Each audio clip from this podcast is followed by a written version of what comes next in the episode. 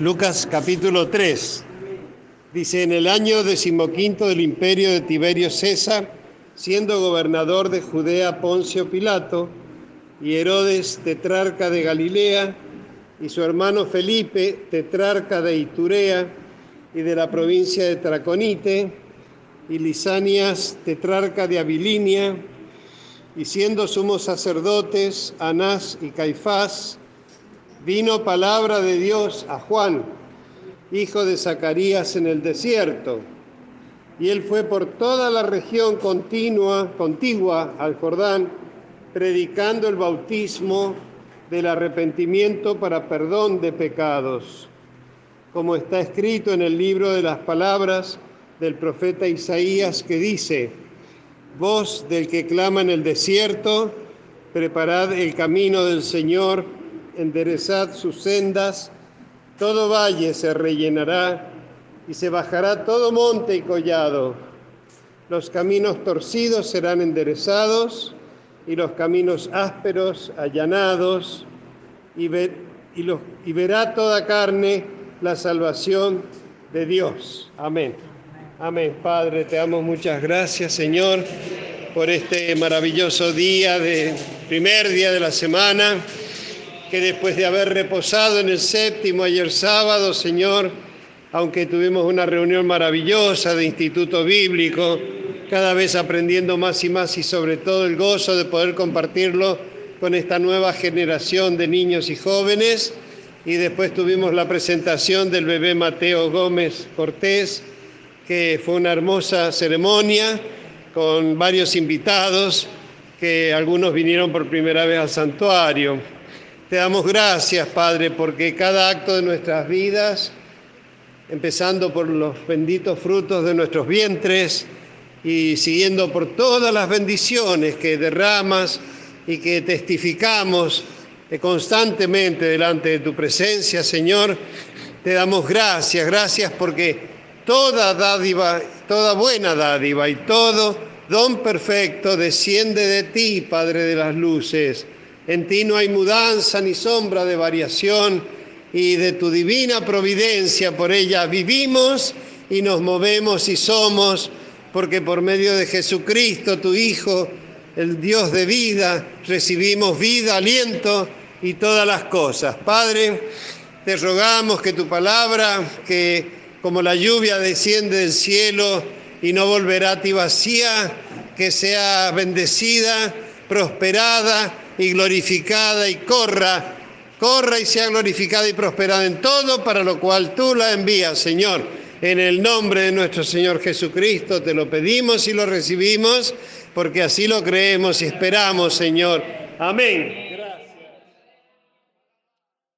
El Evangelio de San Lucas, en el capítulo primero, eh, la introducción que San Lucas hace dice, puesto que ya, ya muchos han tratado de poner en orden la historia de las cosas que entre nosotros han sido ciertísimas, tal como nos lo enseñaron los que desde el principio lo vieron con sus ojos y fueron ministros de la palabra.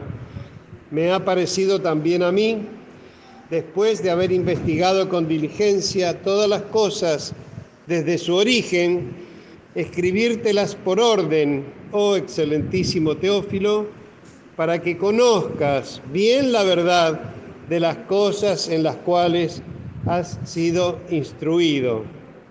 Amén. Eh, San Lucas, evangelista, fue discípulo de San Pablo, era un joven médico que en uno de los viajes, el viaje misionero de San Pablo, se incorporó al grupo cuando el Espíritu Santo le mandó a Pablo que pasara a Macedonia, que ya es el continente europeo, y allí Lucas se incorporó al grupo misionero. Y habiendo él escrito el Evangelio de San Lucas y después el libro de los Hechos, ahí en el libro de los Hechos nos damos cuenta porque la primera parte él relata, y bueno, fueron, hicieron, ¿no? Eh, como es, y Pablo visitó acá y allá y relata, y a partir de ese momento dice, y pasamos de tal lugar a tal lugar, entonces empieza ya incorporado hablando en, primera persona plural, este, porque él ya está incorporado al grupo. Como decíamos, él era un médico, por ahí alguna epístola lo llama el médico amado, y si bien era de origen griego, o, sea, no era judío, creo que no era judío. Este, eh, eh, cuando él se incorpora al grupo, eh, obviamente que ya deja de ejercer la medicina para transformarse en un misionero evangelista. Y, pero tiene algo, Lucas, que para nosotros ha sido una gran bendición y que es la capacidad para relatar, para relatar como, como, como hemos leído y, dar detalles. Ve, que lo dice acá al principio, ¿no? dice, me ha parecido después de haber investigado con diligencia todas las cosas desde su origen, escribirlas por orden, para que tanto Teófilo como todos nosotros, Teófilo eh, quiere decir el que ama a Dios, ¿no? Para que conozcamos bien la verdad de las cosas en las cuales has sido instruido, dice, amén. Por eso cuando leemos, y bueno, y relata San Lucas de este, empieza a relatar el, anuncio del nacimiento de San Juan Bautista a su padre Zacarías, luego la anunciación a, María, eh, luego la visita de María Elizabeth, el nacimiento de Juan y la profecía de su padre.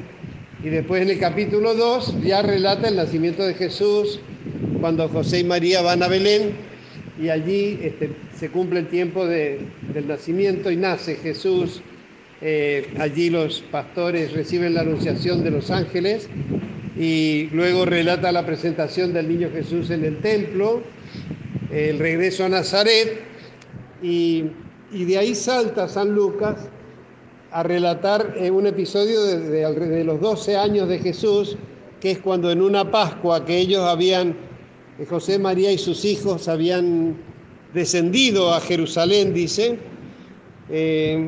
habían ido hasta Jerusalén y, volviendo de la Pascua, eh, creyendo ellos que el niño venía entre con los parientes, todos juntos de regreso, y al no encontrarlo volvieron a Jerusalén y le buscaron, dice que por tres días buscándolo hasta que lo encuentran en el templo, conversando con los sabios. ¿No? Qué cosa más maravillosa, es decir, hay muy, pocos relatos de la infancia de Jesús, muy, muy poquito, lo cual, pero hay suficientes datos para hacernos saber que él vivió y creció con sus padres, por ser el primogénito, el, hijo mayor, el, hermano mayor, porque después José y María tuvieron otros hijos, que sus nombres salen en la Biblia, y, allí este, eh, cuenta este episodio de sus 12 años, ¿no? que es donde él da la frase famosa, ¿por qué me buscabais? Si es necesario que en los negocios de mi padre esté. Claro, solamente ellos dos pueden entender esto, ¿no? Porque dirían, bueno, si fueran los negocios del padre tendría que estar en la carpintería con José. Pero él estaba en el templo hablando con los sabios. De todas maneras, niño maravilloso, porque en él nunca se encontró pecado, fue un hombre perfecto, pero porque como hombre, ¿no? Como hombre, él se sujetó siempre y obedeció y cumplió todos, todos los consejos, mandamientos, estatutos, todas las leyes de Dios, todo lo cumplió, ¿no? Y dice que, en, el, en Lucas 2, 51 dice, y descendió con ellos y volvió a Nazaret y estaba sujeto a ellos y su madre guardaba todas estas cosas en su corazón, dice San Lucas. Obviamente se las ha contado a él, ¿no? María la madre. Y dice, y Jesús crecía en sabiduría y en estatura y en gracia para con Dios y los hombres. O sea, es lo que dice, crecía. Porque hay tantas corrientes que dicen que no, que se fue con los esenios, que estuvo, no sé, en la India, y, no es tan así, eh, no es nada así, porque lo que, lo que dice la palabra autorizada, que es la Biblia, que él creció sujeto a sus padres allí en Nazaret. Y de ahí ya San Lucas salta en el capítulo 3 a la predicación de Juan Bautista, que es lo que, lo que hemos leído recién. Cuando Juan y Jesús tienen alrededor de 30 años, eh, sucede esto que leí. Y, y, leí el capítulo 3 que dice, en el año decimoquinto del imperio de Tiberio César, siendo gobernador de Judea Poncio Pilato y Herodes tetrarca de Galilea, y da un montón de datos. ¿no? A lo mejor Lucas no establece, como tampoco da, no dice días, meses y días, ¿no? Este, no, precisa, pero da datos históricos, ¿ve? porque da un montón de datos históricos para saber qué es, por ejemplo, cuando, cuando se trata del nacimiento de Jesús, dice, aconteció en aquellos días que se promulgó un edicto de parte de Augusto César, que todo el mundo fuera empadronado. O sea, el dato da datos históricos para tener idea del contexto histórico en que se está viviendo, ¿no?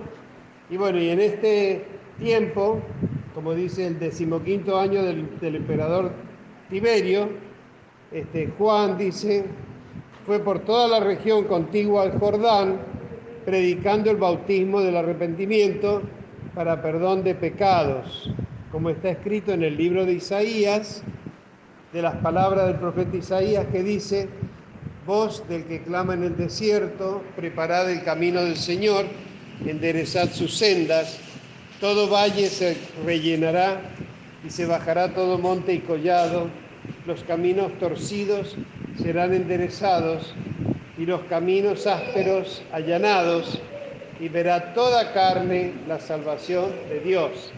En todo tiempo, además, Lucas y los otros tres evangelistas, Mateo, Marcos y Juan, hacen referencias a textos bíblicos. Ustedes recuerden que en ese momento la Biblia que está escrita es el Antiguo Testamento, completo. ¿no? Desde Génesis hasta Malaquías está completo, Israel lo tiene y ellos constantemente este, eh, leen la palabra de Dios en el templo, eh, también en las sinagogas, y la estudian y la enseñan eh, tanto así como quien dice en las sinagogas, que eran como las escuelas públicas, y también cada padre y madre y abuelo y abuela a sus nietos, a sus hijos, ¿no? El mandamiento de Dios que había que enseñarle estos, estos preceptos, estos estatutos a los hijos, ¿no? entonces, cuando, cuando hay algo que sucede, los evangelistas hacen referencia a los textos de los profetas, ¿no? Como en este caso, ¿no? Para, para dar a entender el, ministerio de Juan, cita al profeta Isaías que Dios ya lo había anunciado 700 años antes, que iba a venir una voz del desierto anunciando los caminos del Señor. Él venía delante del Señor, como dice acá el texto que leímos, ¿no? Y dice el versículo 15, como el pueblo estaba en expectativa, preguntándose todos en sus corazones si acaso Juan sería el Cristo, respondió Juan diciendo a todos, yo a la verdad os bautizo en agua, pero viene uno más poderoso que yo. Ahí lo anuncia Jesús, ¿eh? de quien no soy digno de desatar la correa de su calzado. Él os bautizará en Espíritu Santo y fuego. Jesús mismo dice que no hay otro hombre nacido en la tierra más santo que Juan. Y Juan está diciendo que él no es digno de tocar las correas de su calzado, ¿no? Y lo anuncia y dice, Él os bautizará con Espíritu Santo y fuego. Si en esa época, un poco como con nosotros antes de conocer la Biblia, ¿Qué idea podíamos tener de la Trinidad de Dios que hoy alabábamos y cantábamos en el himno? Que es un solo Dios, pero lo conocemos como Padre Creador, como Hijo Redentor, Verbo de vida y como Espíritu Santo de Dios, ¿no? Tres personas distintas, pero en una sola unidad, un solo Dios verdadero. Y Juan hace mención del Espíritu Santo acá. Los israelitas, si bien el Antiguo Testamento, cuando uno lo lee, dice, vino el Espíritu de Dios sobre tal profeta, sobre tal otro, sobre Moisés, sobre Josué. eh, siempre viene el Espíritu de Dios sobre ellos. Pero el pueblo de Israel no tenía conciencia, pensaba que decir Espíritu de Dios es decir Dios, ¿no? Y, acá Juan hace mención específica al, al bautismo del Espíritu Santo. Este que viene detrás de mí nos bautizará con Espíritu Santo y fuego. Juan lo recibió estando en el vientre de su madre, un bebé de seis meses de gestación, cuando María llega a la casa de Elizabeth con el niño Jesús recién concebido, ¿no? porque era apenas recién concebido por el Espíritu Santo en su vientre, y María llega y saluda a Elizabeth, dice, e, el Espíritu Santo la llenó a ella y a su niño, Juan, ¿no? Y eso, y eso quiere decir que Jesús, siendo apenas, apenas un embrión, ya estaba bautizando con el Espíritu Santo porque lo bautizó a Juan en el vientre de su madre, como está la profecía que, que dice también este, eh, cuando, cuando se le anuncia al Padre, dicen será lleno del Espíritu Santo desde el vientre, y, eh, y también Elizabeth, ¿no? Así que Juan ya estaba desde el vientre, era un ministro de Dios, bautizado por el Espíritu Santo que estuvo en él hasta, hasta que se lo llevó al cielo. Y, él anuncia a Jesús como el bautizador, el que va a impartir el Espíritu Santo como un bautismo. Él está bautizando en agua. Las aguas no pueden lavar los pecados, pero representan el arrepentimiento. Él bautizaba arrepentidos, ¿no? Pedir, pídanle perdón a Dios por sus pecados. Eh, reconozcan que son pecadores y pídanle perdón a Dios. Arrepiéntanse y vuélvanse a Dios. Y entonces los bautizaba como, un, como, una, como, un, como, es, como una señal, ¿no? como una, una metáfora, ¿no? como algo, una, eh, eh, como una ilustración de lo que significaba eh, el lavamiento de pecados. ¿no? No, no los lavan las aguas, las aguas del bautismo no lavan ningún pecado, sino muestran o prefiguran lo que significa el verdadero bautismo, que es la sangre de Cristo, la que nos lava de los pecados, ¿no? Y, dice Juan, su aventador está en su mano y limpiará su era y recogerá el trigo en su granero y quemará la paja en fuego que nunca se apagará. Con estas y otras muchas exhortaciones anunciaba las buenas nuevas al pueblo. Recuerden, que buenas nuevas quiere decir evangelio, buenas noticias. Entonces Herodes el tetrarca, siendo reprendido por Juan a causa de Herodías, mujer de Felipe su hermano, y de todas las maldades que Herodes había hecho, sobre todas ellas añadió además esta, encerró a Juan en la cárcel, ¿no? Previo a eso dice el mismo capítulo 3:21 Aconteció que cuando todo el pueblo se bautizaba, también Jesús fue bautizado y orando el cielo se abrió. Eh, vino de alrededor de los 30 años de Jesús, como lo relata otro evangelio, eh, Jesús vino a Juan. Cuando Juan ve que Jesús viene a él y habla de él, dice aquí el Cordero de Dios que quita el pecado del mundo, tan hermosa esa forma de definir a nuestro Señor. Y Juan le dice, ¿cómo vienes tú a mí si yo necesito ser bautizado por ti? Claro, ¿cómo podía venir Jesús que sin pecado al bautismo de Juan? Pero Jesús le dice, deja porque conviene que así sea hecho, ¿no? Y bueno, entonces Juan lo bautiza.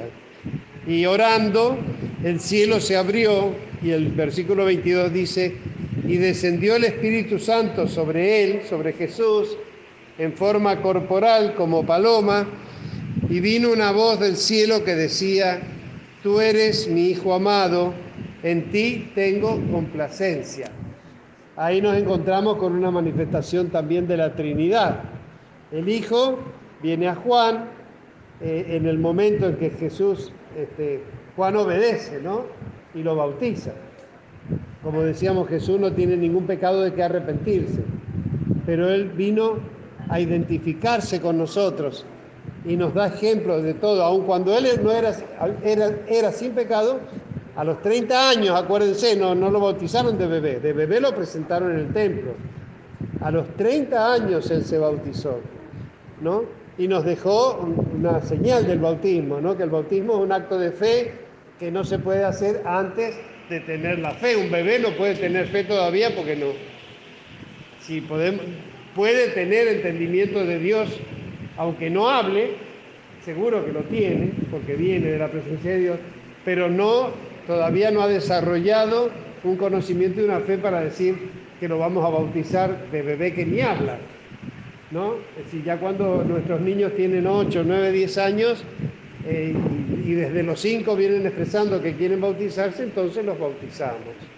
Cuando ya tienen conocimiento de lo que se trata el bautismo y la fe y creen en Jesucristo como, como hay que creer, que es el Hijo de Dios que vino a redimirnos y a salvarnos. Amén.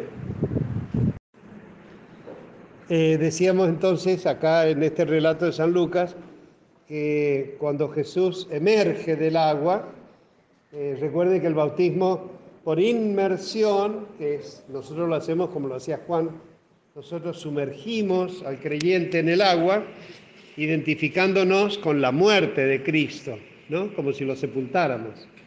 Y cuando emergen del agua, representan la resurrección de la nueva criatura.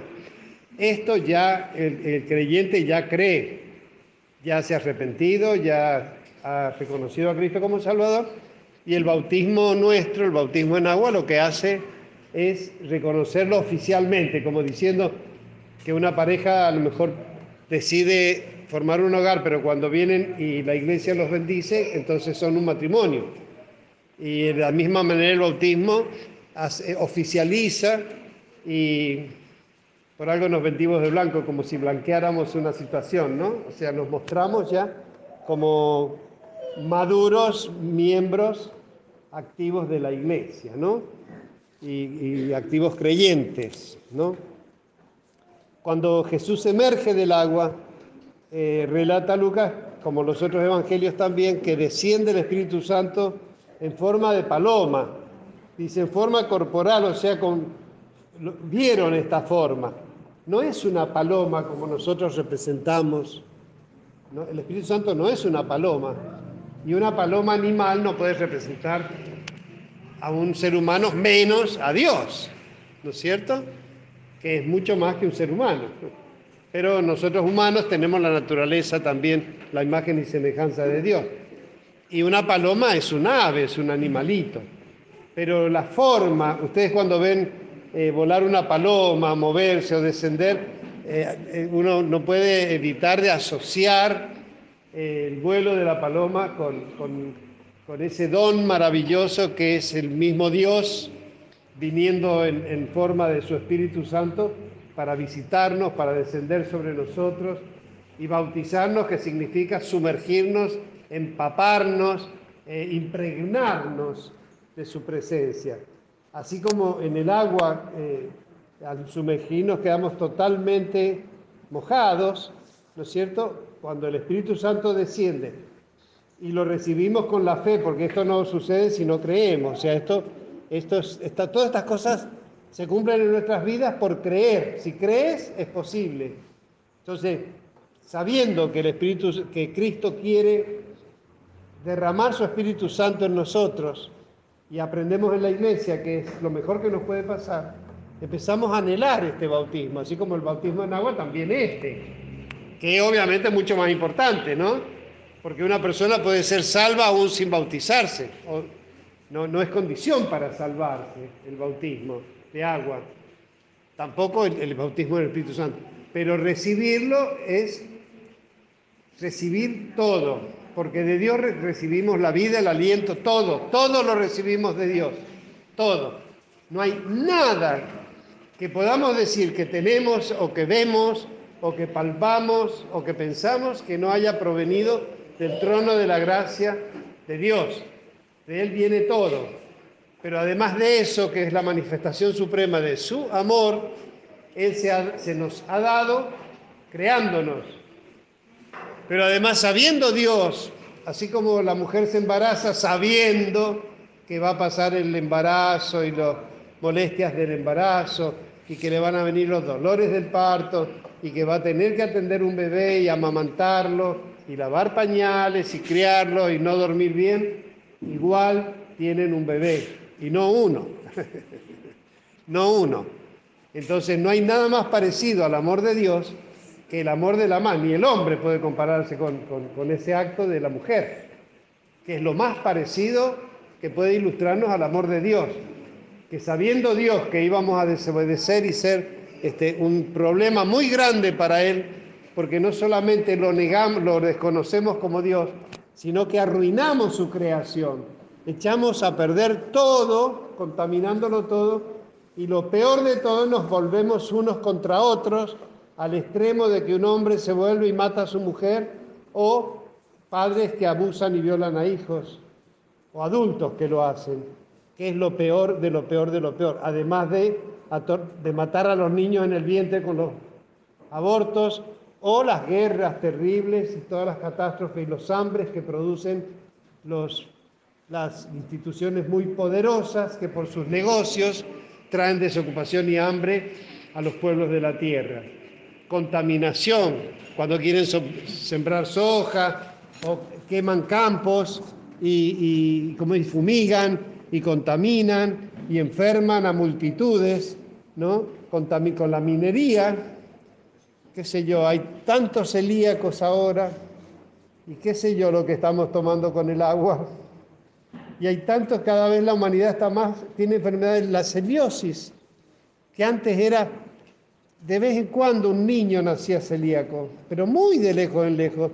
Y ahora jóvenes y adultos se, les declara esa enfermedad que es una, eh, como una, eh, una alergia a, todos los alimentos que tienen harinas. Así que que Dios nos ayude, ¿no? Porque todos esos chiches hacemos los seres humanos que no conocen a Dios, ¿no?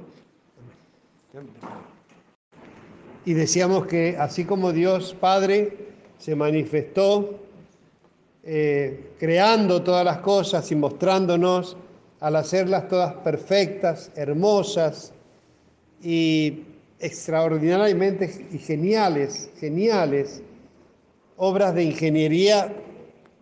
Miren que hay ingenierías humanas en la ciencia del hombre, pero la ingeniería de Dios en, el equilibrio de los átomos, en el cosmos, en lo que es la ingeniería que hay en la vida, en las células, y en la reproducción de la vida es, maravilloso. Mientras más miramos la creación, más admiramos a Dios.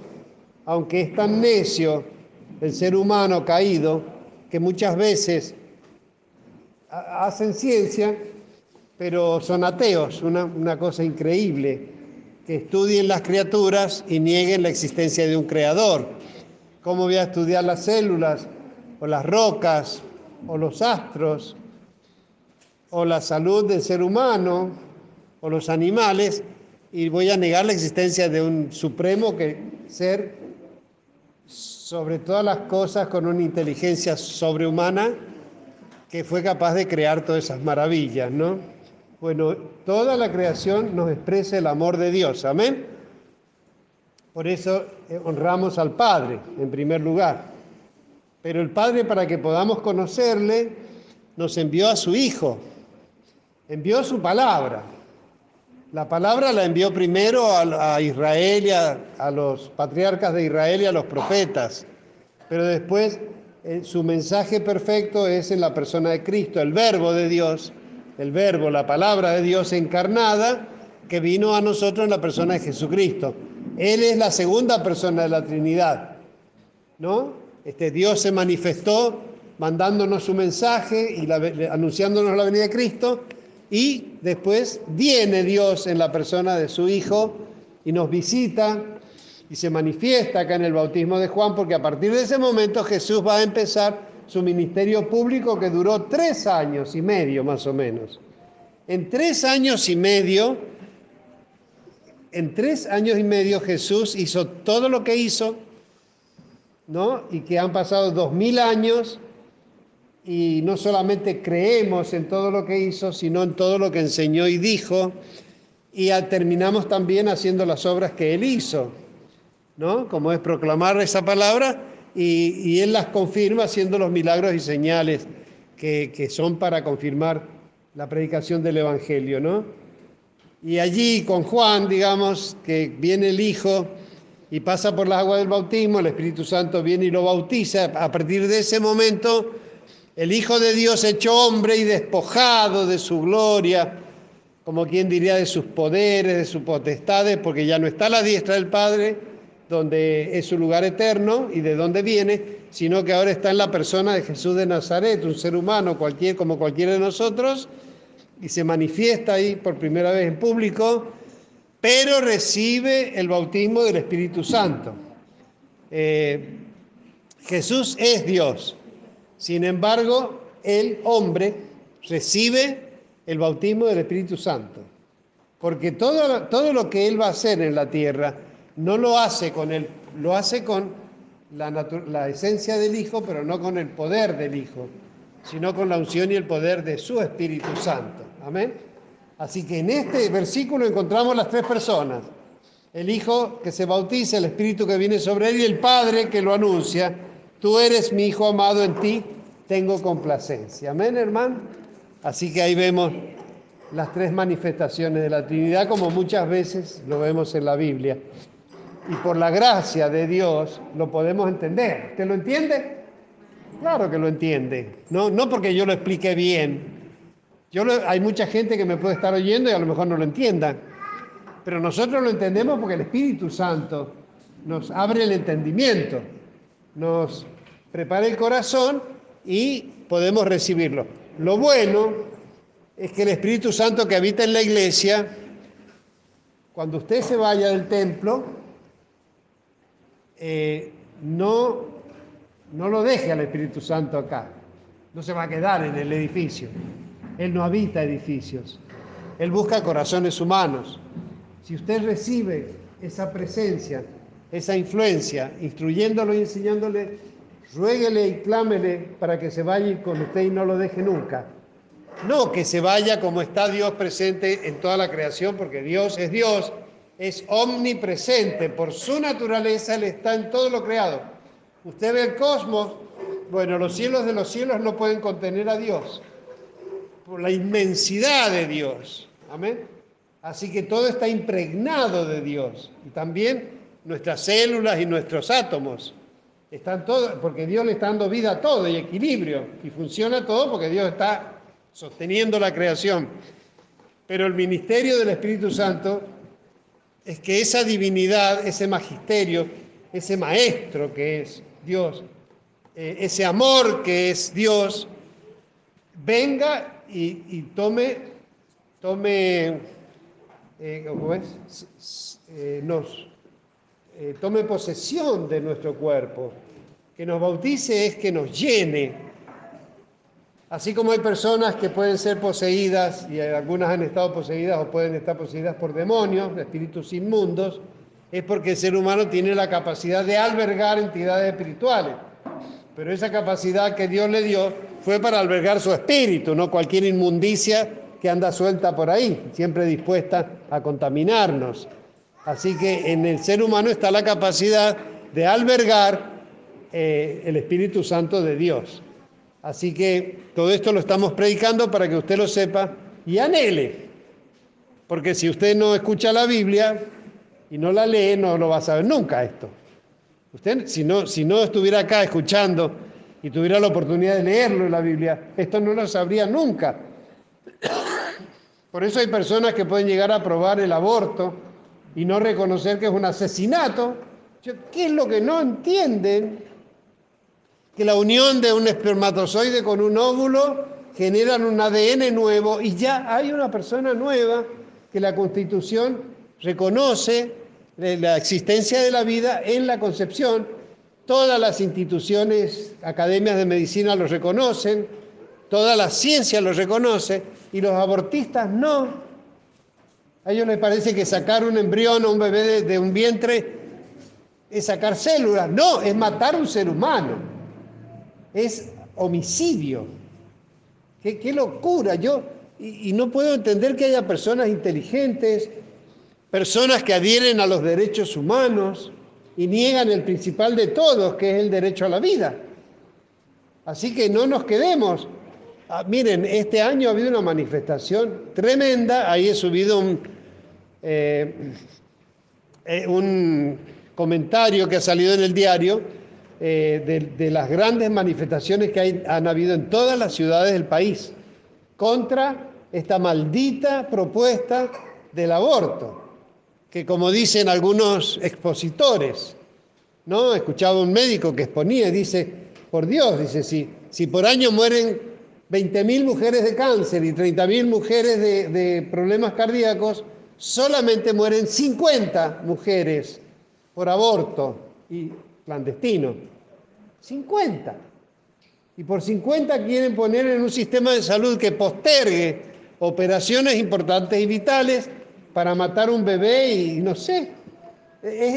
miren, hermano, no me digan que no es locura. ¿Cómo eso se puede estar debatiendo en las cámaras de nuestros representantes? ¿Cómo pueden estar debatiendo la posibilidad de que esto suceda?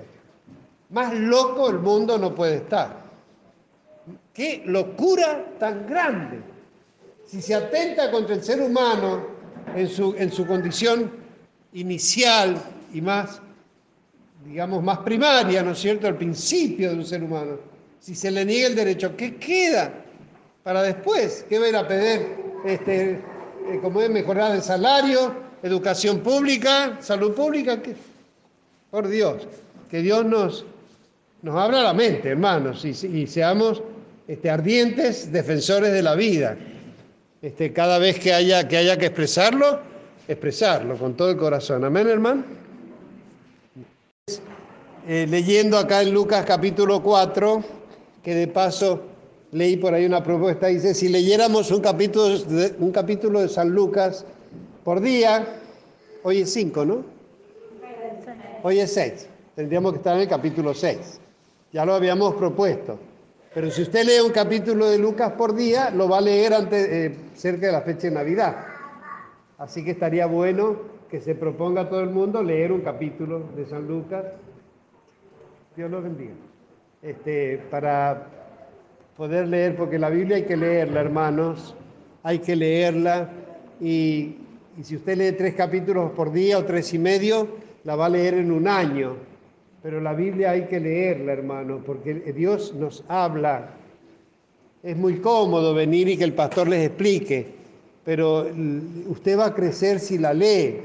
Primero si la escucha, porque si usted se compra la Biblia y la lee en su casa, chao, olvídese, no va a entender ni el 1% de lo que debería entender, porque la Biblia debe ser revelada con la presencia del Espíritu Santo que habita en la iglesia. Puede estar el pastor, uno o dos hermanos más, ya está el Espíritu Santo. Y ahí usted va a poder entender la palabra de Dios. Pero ya que tenemos esa posibilidad, aprovechenla. No es, es una época en que la gente no lee, todo lo recibe, es más fácil ver la novela de Moisés o qué sé yo, o un dibujito animado.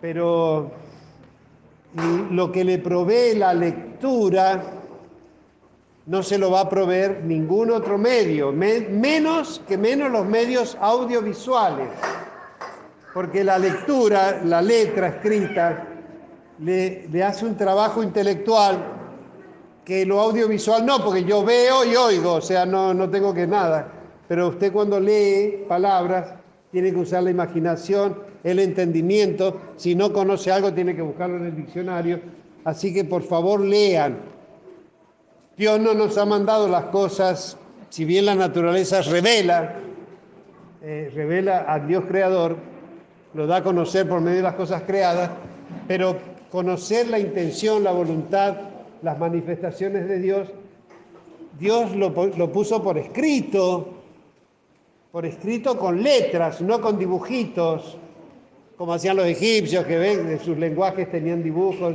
No, no, con, con un lenguaje escrito por eso se dice las sagradas escrituras, el libro de Dios. Entonces, acceda a la Biblia. No la pasee, no, la tenga abierta en el Salmo 91. Léala, trate de leerla de tapa a tapa. Y cuando la haya leído, vuélvala a leer y sígala leyendo. Los otros días meditaba porque con los, con los hermanos tenemos instituto bíblico los sábados y hemos estado viendo los libros históricos.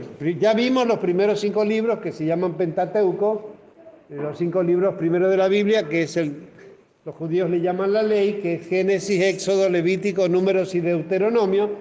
Esos cinco libros se llaman Pentateuco, ¿no? Y los escribió Moisés. Pero después vienen 12 libros históricos, Josué, jueces, Ruth, Samuel, Reyes, Crónicas. Vienen una serie de libros que son 12, que relatan la historia. Si bien hay eh, la creación, Abraham, Isaac, Jacob, Moisés, eh, bueno, no, Moisés no, hasta, hasta José, eh, esa historia está en el Génesis. En Éxodo ya la historia de Israel en Egipto y de ahí en adelante ya empieza la historia del pueblo de Dios pero en, Josué ya se relata la toma de la tierra prometida. Y cuando miramos a los personajes bíblicos, que no hay un solo perfecto, el único perfecto es Jesús, y cerca de Jesús Juan, San Pablo, que son casi reprochables, que no se les encuentra casi defecto. Pero aún David, aún Moisés, aún Samuel, santísimos varones de Dios, eh, fueron humanos y cometieron alguna omisión, algún error cometieron, ¿no? Pero sin embargo, uno de los irreprochables de la Biblia es Josué. Los otros días estaba meditando, ¿no? Cuando vemos los históricos y vemos reyes y, gobernantes y, sacerdotes y aún profetas que cometen errores, que tienen manifestaciones humanas, sin embargo, cuando vemos a Josué, que es el sucesor de Moisés que introduce a Israel en la tierra prometida, y no encontramos, tiene por ahí dos o tres cosas, ¿no? Como que los madianitas lo engañan, bueno, pero, pero en general lo vemos casi perfecto a Josué. Y es porque Dios le dijo a Josué, nunca se apartará de tu boca este libro de la ley. Para que esté en mi boca, primero tiene que entrar por mis ojos, primero por mis oídos de niño. Cuando aprendo a leer, sigue entrando por mis ojos. Pero aún de niño, cuando ya, qué sé yo, un niño, un bebé de brazos levanta y cuando aprende, alaba a Dios en lengua y lo primero que aprende a decir gloria a Dios. El nieto de la hermana Rosa, eh, eh, ¿cómo es? Decía, yo ya yo, pero ya levantaba el brazo y le daba gloria a Dios, ¿no? O sea que eh, eso meditaba en Josué, cómo Josué tenía Así el libro de la ley. Día y noche meditarás en él, para que hagas conforme a todo lo que en él está escrito. Así que tomen esto, este, varones, mujeres, niños, adultos y ancianos, tomen esto, lean la Biblia, hagan el esfuerzo de leer para que se abra su mente, para que no los gobierne el diablo a través de noticieros y propagandas, a través de pensamientos, a través de culpas, a través de la agresión de otras personas o de un temblor y que se muera de miedo. No, no. Usted llénese de la palabra, léala. ¿Me van a hacer caso? Lean la Biblia, empiecen por leer San Lucas. Amén. Decíamos que en San Lucas capítulo 4 relata la tentación de Jesús. Después del bautismo, el Espíritu Santo lo lleva al desierto, allí está 40 días ayunando, siente hambre, y se presenta al que nadie invita, pero siempre está dispuesto, Satanás, a tentarlo. Bueno, léalo, es el capítulo 4. En las tres oportunidades que Satanás tienta a Jesús, la respuesta de Jesús, ¿cuál fue? Escrito está, escrito está. Él es verbo de Dios, Él es Dios. Mire que será atrevido Satanás, porque no sé hasta dónde podía entender, porque mucho se ve que no entiende tampoco, que aunque sea un hombre, Jesús de Nazaret, pero es Dios encarnado. Se ve que el diablo no, no sé hasta dónde tendría clara la situación. Para atreverse a tentar a Dios. Como, miren, una persona que ha sido tan sabia, tan inteligente y tan brillante antes de caer, Satanás, sin embargo, ¿cómo se puede ser tan necio, ¿no? De pretender, usted dice, porque lo hagamos nosotros, ignorantes, no, que no, que le doy la vueltita, que trato de, como, como Dios no me habla, a algunos no le habla, eh, habla Él y, se justifica de la manera que quiere. inventa religiones y creencias, pero cuando Dios nos empieza a hablar, buscamos que Dios hable más y que nosotros menos, porque nosotros qué vamos a decir de bueno, si no decimos lo, repetimos lo que Dios dice, porque la palabra de Dios es perfecta. Habla de Dios y habla de nosotros. Así que es bueno incorporar el lenguaje de Dios. Así que, este, les ruego eh, de parte de Dios, que no debería rogarnos sino mandarnos, lean la Biblia. Amén. Leanla, la tienen en el teléfono. Lean uno, dos, tres capítulos, un salmo por día, lean. Amén. Dice que entonces Jesús este, rechazó las tentaciones de Satanás con la palabra escrita. Escrito está. ¿No? No solo de pan vivirá el hombre, escrito está, no tentarás al Señor tu Dios. O sea, escrito está, el Señor tu Dios adorarás y solo a Él servirás. Las tres tentaciones de Satanás las rechazó, la podría haber rechazado el resplandeciendo, nada más que resplandezca, Satanás no queda ni nombre. Pero no, nos demostró a nosotros que el camino para resistir al diablo es el escudo de la fe y la espada del Espíritu, la palabra de Dios. Amén. Después de esa tentación, Lucas 4:16, vamos a leer Lucas 4:14. Dice, Jesús principia su ministerio. Y Jesús volvió en el poder del Espíritu a Galilea. Ya de acá en adelante Jesús se va a manejar siempre con el poder del Espíritu. El Espíritu lo llevó al desierto. Como dice Jesús lleno del Espíritu Santo, volvió del Jordán y fue llevado al desierto. Y en el versículo 14 dice, y Jesús volvió del desierto en el poder del Espíritu a Galilea y se difundió su fama por toda la tierra de alrededor. Y enseñaba en las sinagogas de ellos y era glorificado por todos. Sigue diciendo versículo 4, 16, vino a Nazaret, su pueblo natal, no natal, perdón, donde vivía, donde se había criado. Y en el día de reposo, un día sábado, entró en la sinagoga, como es costumbre en el pueblo de Israel, adorar a Dios el séptimo día, que era el día de reposo, conforme a su costumbre, y se levantó a leer porque le dieron le invitaron a que lea el libro, de, eh, la palabra de Dios. 17 dice, y se le dio el libro del profeta Isaías, otra vez Isaías, es muy citado Isaías en el Nuevo Testamento. Y habiendo abierto el libro, halló el lugar donde estaba escrito, que esto es, eh, esto vendría a ser eh, el capítulo 61 de Isaías halló el lugar donde estaba escrito y lee, el Espíritu del Señor está sobre mí por cuanto me ha ungido para dar buenas nuevas a los pobres. Pocas palabras, pero ¿cómo aclara todo? El Espíritu está sobre mí. Me ha ungido para predicar el Evangelio, dar buenas noticias a los pobres.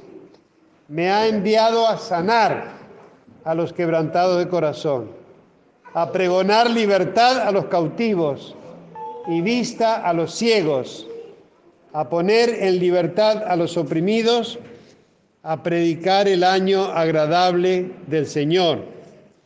Y enrollando el libro lo dio al ministro y se sentó, y los ojos de todos en la sinagoga estaban fijos en él.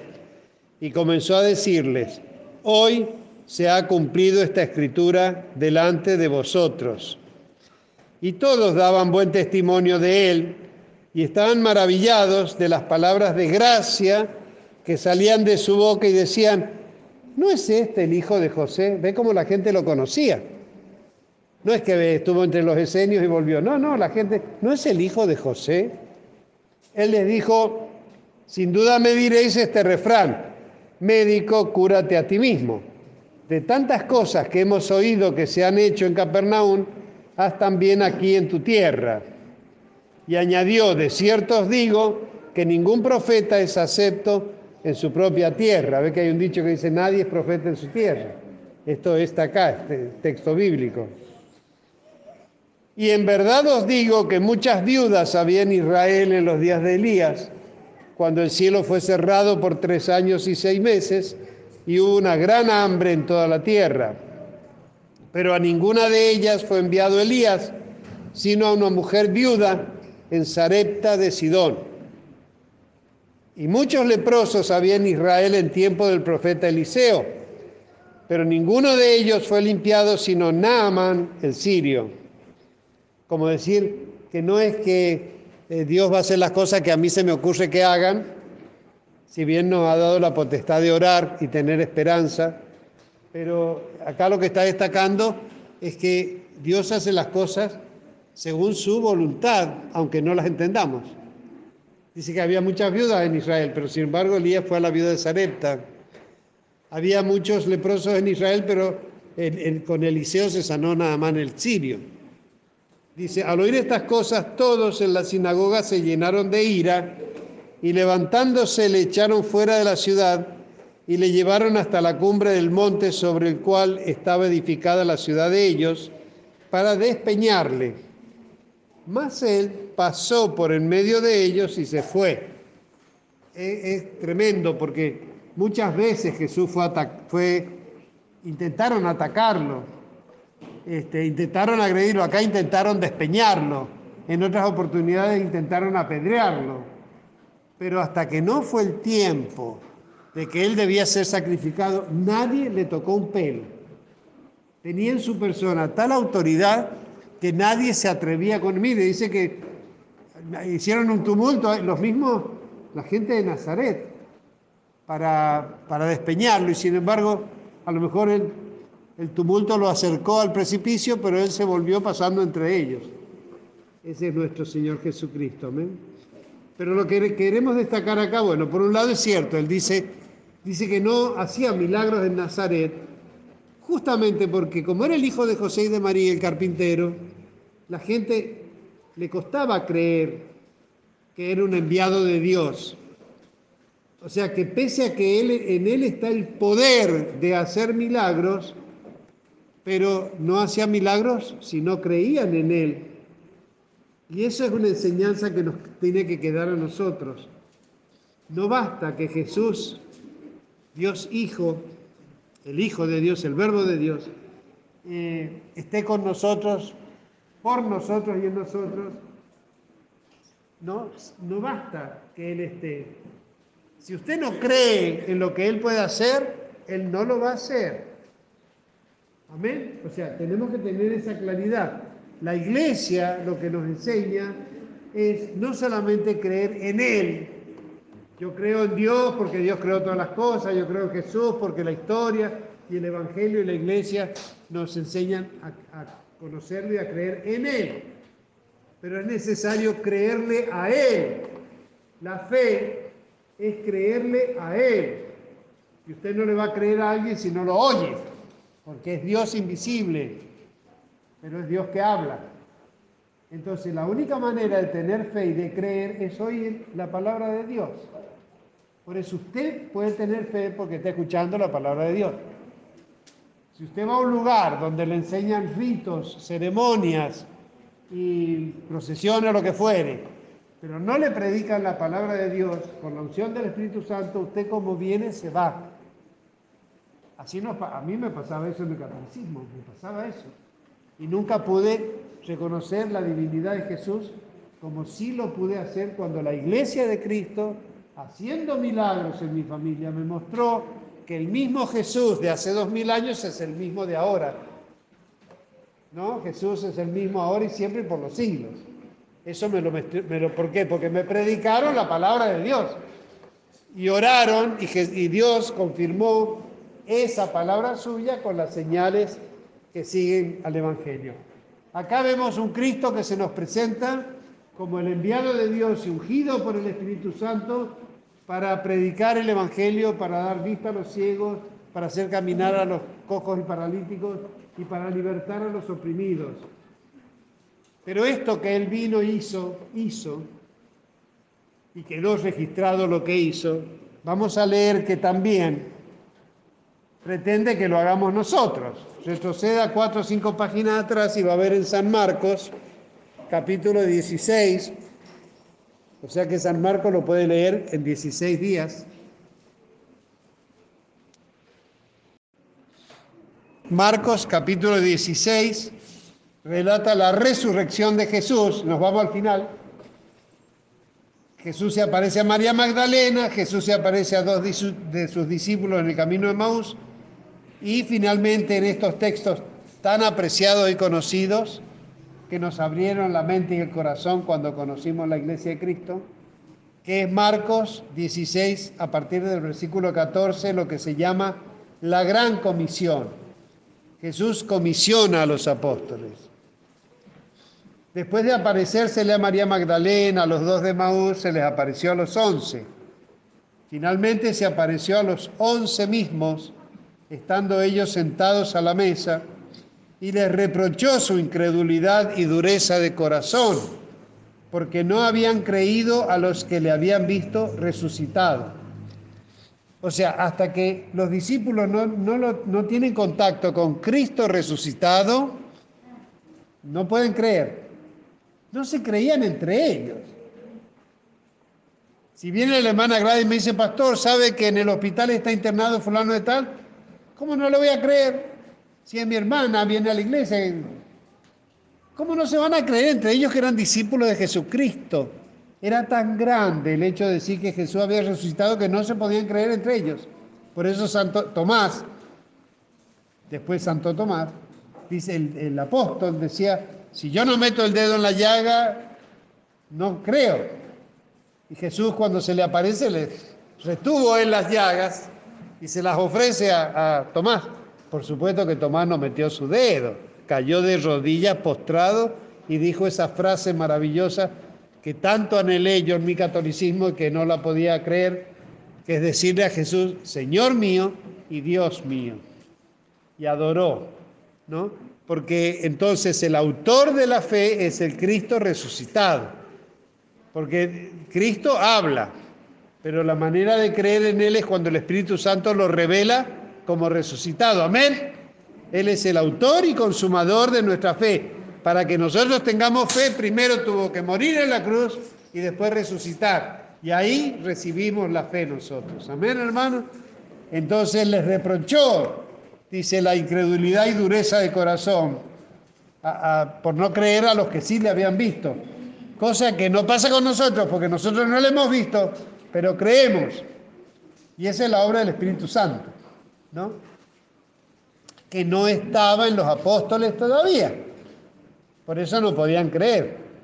Pero nosotros que no le hemos visto, que hace dos mil, estamos dos mil años lejos de todos estos acontecimientos, sin embargo creemos. Este Cristo resucitado nos, obra fe en nuestros corazones por, la, por, por el poder y la unción del Espíritu Santo.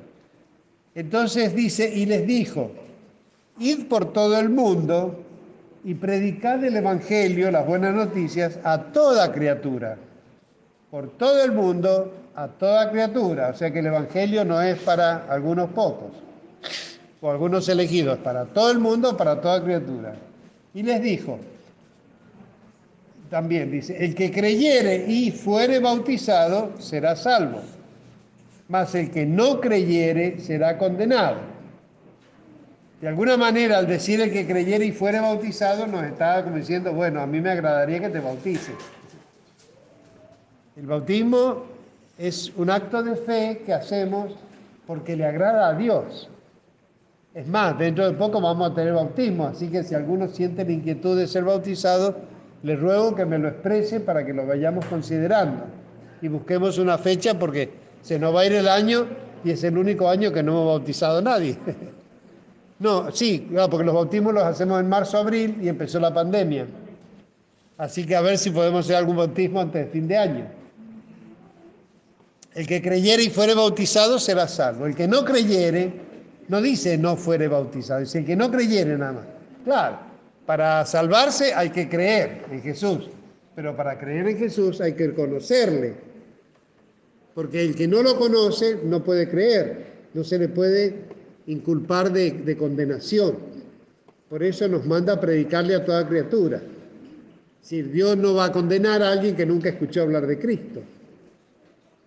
Pero bueno, los que hemos escuchado hablar de Cristo, que no quede como que nos hablaron de un personaje histórico, nada más. ¿no? Porque el propósito de Jesús es el autor y consumador de la fe, sobrar fe en, en los que oyen. El que creyere y fuere bautizado será salvo, el que no creyere será condenado.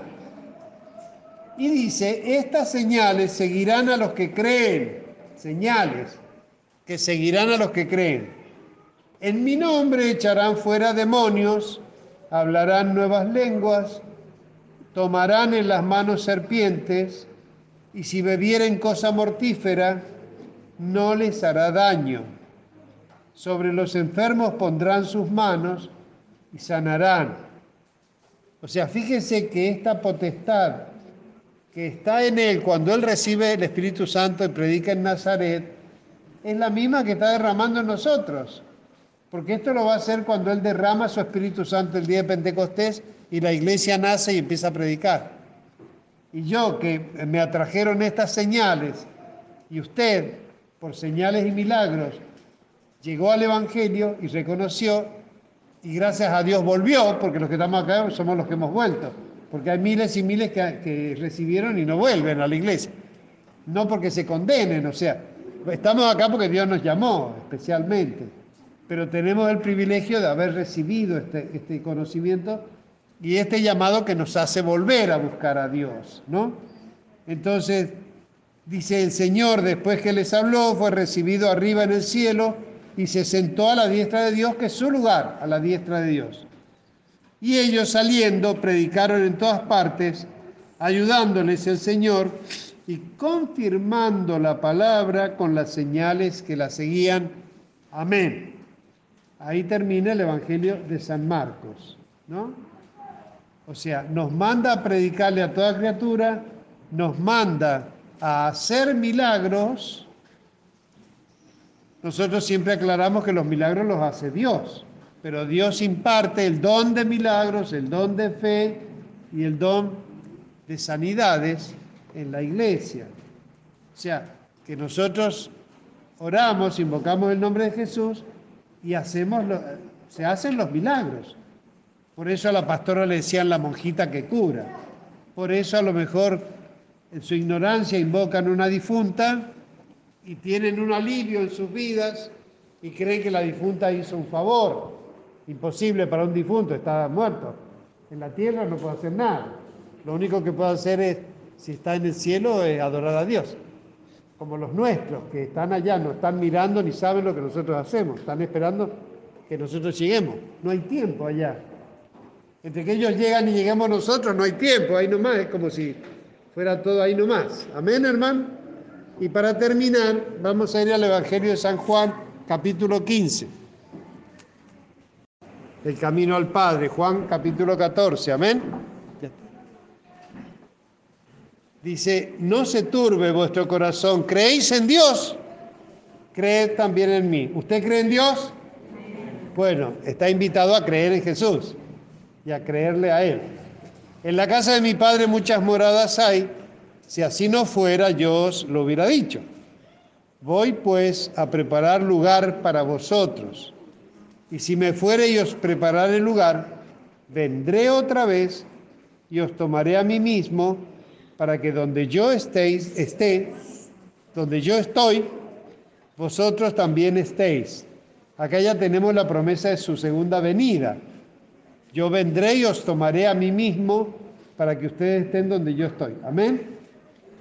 Y sabéis a dónde voy y sabéis el camino. Le dijo Tomás, Señor, no sabemos a dónde vas. ¿Cómo pues podemos saber el camino? Jesús le dijo, ¿qué le dijo?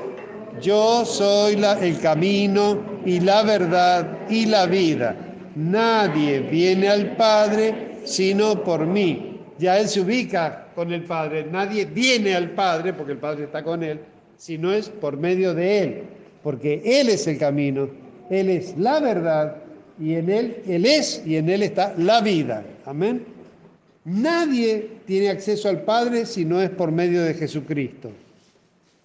Y si me, dice, si me conocieseis, también a mi Padre, no, perdón, sí, versículo 7. Si me conocieseis, también a mi Padre conoceríais. Y desde ahora le conocéis y le habéis visto. Felipe le dijo, Señor, muéstranos el Padre y nos basta. Jesús le dijo, tanto tiempo hace que estoy con vosotros y no me has conocido, Felipe. El que me ha visto a mí, ha visto al Padre.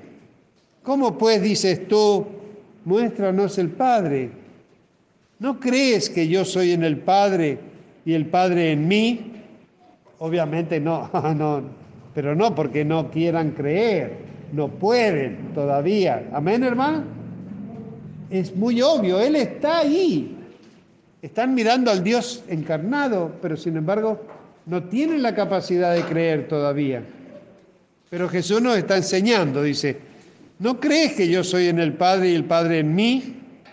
Las palabras que yo os hablo, no las hablo por mi propia cuenta, sino que el Padre que mora en mí, Él hace las obras. Creedme que yo soy en el Padre y el Padre en mí. De otra manera, creedme por las mismas obras, que es lo que hizo con nosotros. Como no podíamos creer en Él, nos mostró obras. Al ver las obras y creer en las obras, pudimos creer en Jesús. Amén, hermanos. De cierto, de cierto, de cierto os digo, el que en mí cree, las obras que yo hago, él las hará también. Acá ya está anunciando la potestad que le da la iglesia. Cuando él dice, el Espíritu está sobre mí, me ha ungido el Señor para dar buenas nuevas a los pobres y hacer milagros que, salven y alivien y sanen a la, a la humanidad, esas obras que Él hizo por el Espíritu Santo, cuando derrama su Espíritu Santo en nosotros, también nosotros las podemos hacer. Esto no es para que usted, usted va a elegir creer o no, porque eso somos libres de... Pero no creer es necio, porque lo está diciendo Él. Está escrito hace dos mil años y la iglesia hace dos mil años que lo demuestra. El que en mí cree las obras que yo hago, las, Él las hará también. Y aún mayores, y aún mayores hará, porque yo voy al Padre. Nadie, Jesús sanó, por donde iba sanaba, limpiaba leprosos, hacía caminar paralíticos, daba vista a los ciegos, hacía hablar a los mudos, por donde iban. Y hasta resucitó en varias oportunidades a personas que habían muerto. Y esa potestad nos está dando a nosotros, no para que vamos a resucitar muertos, porque la vida es eso, ¿no? Nacer y morir. Pero en alguna oportunidad, algunos de nosotros hemos tenido el, privilegio de, de, resucitar personas, ¿no? Como me pasó a mí con un bebé. Y algunos otros nos han pasado situaciones con, con especialmente con niños que estaban ya minutos sin respirar y sin embargo volvieron a la vida. Tampoco es que vamos a ir a un velorio y le vamos a mandar al muerto que se levante.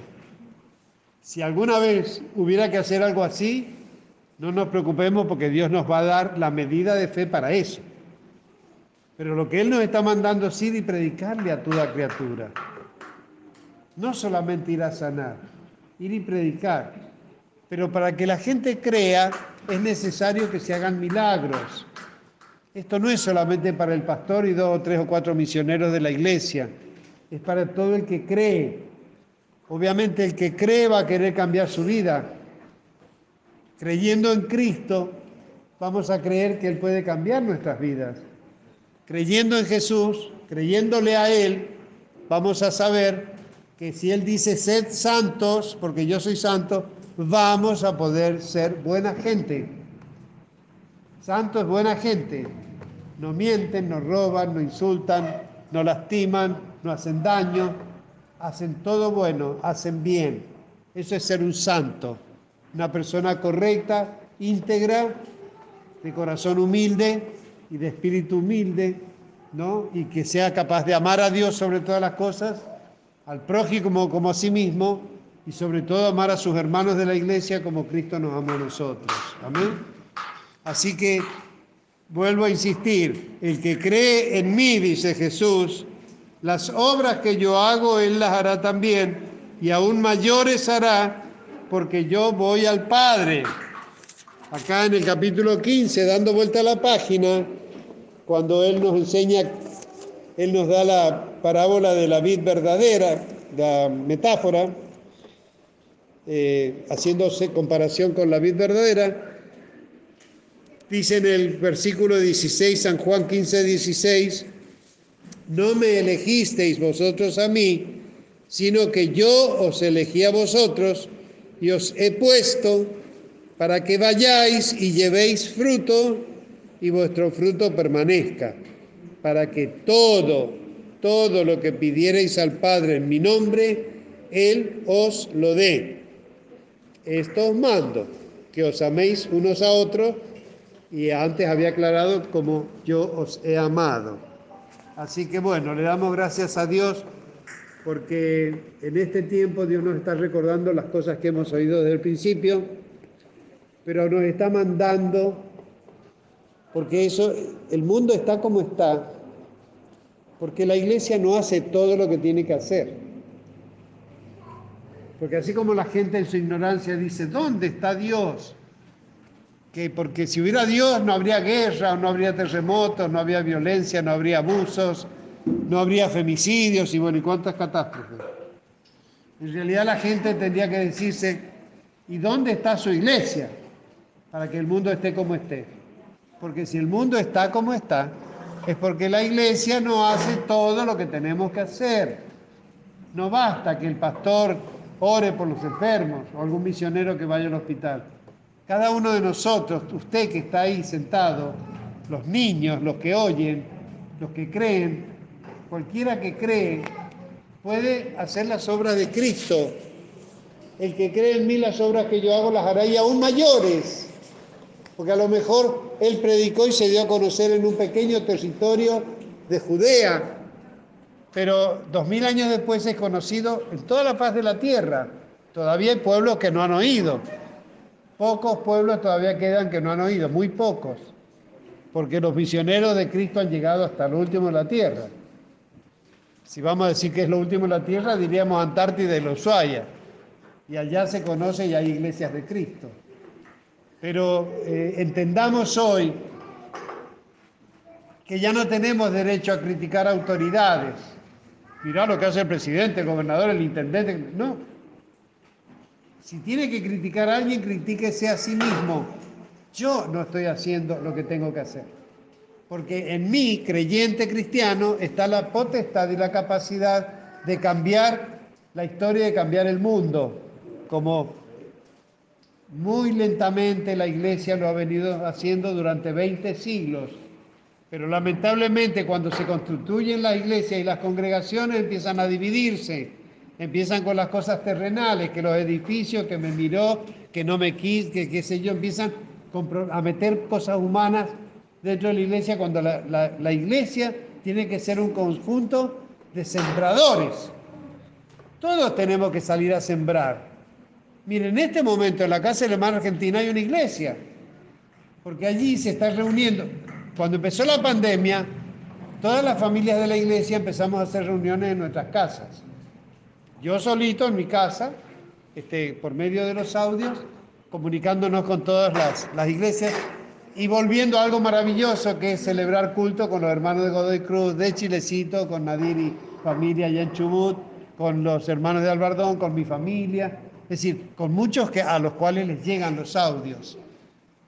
Y cuando esto pasó y se habilitaron otra vez las reuniones en el templo, 25 y ahora hasta el 30% de factor ocupacional, entonces como en la casa de la hermana argentina se seguían reuniendo los hijos, y llegaban algunas otras personas, los hijos, yernos, nueras, o sea, empezaron a llegar allí. Eh, y bueno, y Santiago con su guitarra, un obrero hermoso, eh, sosteniendo la alabanza ahí con la hermana argentina, que ella es encargada de oro y pastora allá en la Villa San Damián, pero puede, en este momento ellos no vienen porque entonces es un grupo de personas que no ocupa espacio acá pero que nosotros, bueno, vienen el miércoles y el sábado, o sea que igual los vemos, pero estamos resignando el hecho de estar juntos un día domingo porque tenemos, eh, o sea, eh, para dar lugar, el espacio en este templo, para que vengamos los que venimos. miren los que somos y ya por ahí uno dice, bueno, no es para que vengan muchos más, porque hay un protocolo que nos exige barbijo, distanciamiento, hacemos el distanciamiento entre grupos de familia, pero al principio era dos metros entre todo el mundo. No tiene sentido que Jessica esté a dos metros de los hijos cuando conviven y el marido que están todo el día que conviven. Entonces, bueno, por eso, pero tratamos de tener distanciamiento y barbijos, ¿no? Este, así que que Dios nos ayude. Pero lo que sí es importante y lo que Dios nos está hablando en este tiempo, salgamos a sembrar. No podemos seguir escondiendo, es maldad conocer esto y no compartirlo. Está pasando algo muy hermoso. Por ejemplo, Noemí y Gloria trabajan, tienen este, planes y trabajan en los grupos de limpieza de las calles.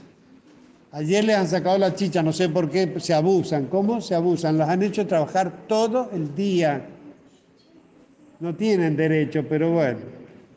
Aún entre los pelagatos, porque ¿quién manda una cosa tan injusta? Día sábado, mujeres, amas de casa, todo el día trabajando. Así que bueno, al final tarde llegaron a, la presentación de Mateo acá que fue a las 8. Pero las chicas les hablan a sus compañeras y las compañeras de las chicas están yendo a la reunión. Y entre ellos, un hermano, cuando, nosotros nos enteramos acá de ese niño que con dos años tenía un testículo así de grande por un tumor cancerígeno malo que le había hecho metástasis en los pulmones, peor panorama no podría haber. Nos quebró el alma, oramos por él como habrán orado otros. Pero nosotros hablamos de lo que hacemos nosotros. Y ese niño ahora tiene el testículo de tamaño normal, se le redujo y se desinflamó totalmente y obviamente le estarán haciendo un tratamiento, pero como se lo hacen a, a todo el mundo que está enfermo. Sin embargo, el, el, gran milagro se produjo en el niño que se desinflamó así que está re bien. Esa abuela está yendo a la reunión de la hermana argentina. Otro milagro, hace varios años venía, se congregaba con nosotros un varón, eh, el hermano Calvo. El hermano Calvo venía y se bautizó y se integró con nosotros y hasta que Dios lo llevó de este mundo, fue un hermano fiel como el hermano Froilán Balmaceda este, y otros hermanos varones que se han congregado con nosotros. Bueno, una nuera de él está yendo a esa reunión. Entonces, Ojalá que todos seamos capaces de salir a sembrar y de generar, ¿no es cierto?, ya ser en una visita o en una reunión, pero empecemos a hablar de Jesús, hermanos, y empecemos a orar para que, para que la gente cambie su vida, porque en nosotros está la potestad. No es que tiene que traer la traiga la petición a la iglesia, venga y aprenda, pero es tiempo que salgamos a, soltar ligaduras de impiedad, a soltar cuerdas de opresión y a declarar libertad a los cautivos, hermano. Ese poder está en nosotros. Amén. Lo estamos entendiendo. Así que no, no, no se conforme con traer una persona a la iglesia o traer una petición. Usted puede ir, hablar de Jesús y Él está, pero los cielos están rebalsando de bendiciones que Él quiere derramar. Solo que nosotros no las dejamos llegar por omisión, por flojera, por ignorancia, bueno, basta. Basta de ignorancia no porque ya lo está sabiendo. Flojera, el Espíritu Santo da poder. Amén. Y bueno, y la intención, creo que lo mejor que podemos hacer por el mundo es aliviarlo. No, no vamos a cambiar el mundo, pero vamos a salvar la gente, que es lo que importa. Ya vendrá Él y hará un mundo nuevo, pero con gente salva y la gente va a ser salva si nosotros hablamos de Él. Amén, hermanos. Así que bueno, le damos gracias a Dios por recordarnos de estas cosas y vamos a orar para que salgamos a sembrar. Amén. Le damos gracias a Dios. No me elegisteis vosotros a mí, sino que yo os elegí a vosotros y os he puesto, nos ha puesto acá. Él nos eligió, nos puso y os he puesto no para que esté sentado recibiendo, sino para que vayáis y llevéis fruto. Por supuesto, si viene y recibe, va a llevar. Si no recibe, no va a tener que llevar. Pero os he puesto para que vayáis y llevéis fruto y vuestro fruto permanezca, para que todo lo que le pidierais al Padre en mi nombre, Él os lo dé. El poder está en Dios. Los dones son del Espíritu Santo que los imparte. Los que tenemos que poner en acción esos dones y dar a conocer esa buena voluntad somos nosotros. Los niños, los adultos, los jóvenes, los ancianos. Este, hagamos la obra de Cristo. Amén. Vuelva a leer, mediten estos textos y salgamos a hacer. Amén. Gracias, Señor. Te damos muchas gracias porque una vez más obraste el maravilloso milagro, Señor, de atraernos, de allanarnos el camino y atraernos hacia tu santuario, buscando tu rostro buscando tu altar, tu trono de gracia y misericordia para hallar el, socorro, el oportuno socorro y hablar y hallar gracia delante de ti. Señor, te agradecemos por todos los que nos has traído, por los que han llegado, algunos por primera vez, Señor, y te rogamos, Padre, que sigas manifestando tu, tu conocimiento en cada uno de nosotros Especialmente pedimos que sigas derramando tu Espíritu Santo, Señor Jesucristo, bautizándonos con tu Espíritu Santo y fuego, intercediendo por nosotros como sumo sacerdote, Salvador, Señor, Creador, Sanador, Santificador a la diestra del Padre, que nos bautices con tu Espíritu Santo y fuego y que seamos ministros de fuego, Señor. Dicen que el reino de los cielos sufre violencia que seamos violentos para creer, violentos, Señor, para orar, para proclamar tu palabra y dar a conocer tus maravillas, Señor. Eh, el arrepentimiento, el perdón y la transformación de vida. Padre, en el nombre de Jesús te rogamos que nos sostengas, Señor, para siempre, que no nos sueltes de tu mano, Padre que como tú lo prometes, nos mantengas en la palma de tu mano y nos moldees a la imagen de tu Hijo Jesucristo, Padre. Eh, confiamos en que no nos vas a soltar y que sosteniéndote, sosteniéndonos como te pedimos, también nos ayudarás para que no te ofendamos, Señor, y no le hagamos mal a nadie. Más bien que vivamos para tu santa gloria y para agradarte y para ser de bendición al prójimo, Señor es nuestro anhelo, es nuestra petición y te rogamos todo, lo pedimos y lo recibimos así, porque así lo creemos y esperamos en el nombre de nuestro Señor Jesucristo. Amén. Gracias, Señor.